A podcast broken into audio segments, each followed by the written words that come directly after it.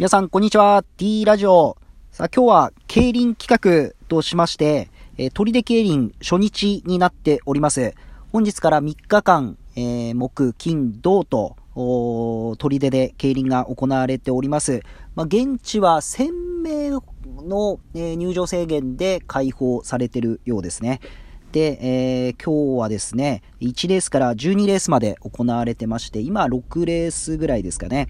で、ちらは A 級の選手と、あとガールズ競輪、女性ですね、女性の競輪が、えー、2レース行われて、えー、本日は12レースまで行われます。で、えー、予想をしていきたいと思います。えー、12レースの予想をしていきたいなと思います。で、12レース、えー、非常にこの激戦になっております。えー、どこが逃げて、どこがこう、行くかっていうところなんですけど、まあ、やはりこの鳥出競輪、茨城の選手から行きたいなと思います。えー、5番が、え菅和彦選手、筑波未来の選手ですね。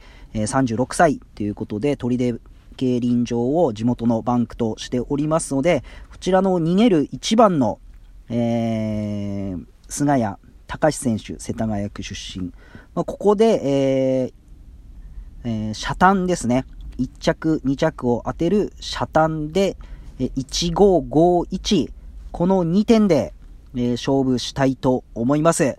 え、競輪はですね、こう、1日1日、この、勝ち上がっていくシステムなので、明日のレースっていうのは、また今日のレースが終わってからでし、からでしか、あのー、出走表が発表されないということなので、今日は12レース、1番、5番、5番、1番で勝負したいと思います。そして、あの、私ですね、注目選手がおりまして、10レースに出ます、えー、茨城の選手で、つくば市出身、29歳の佐藤綾文選手。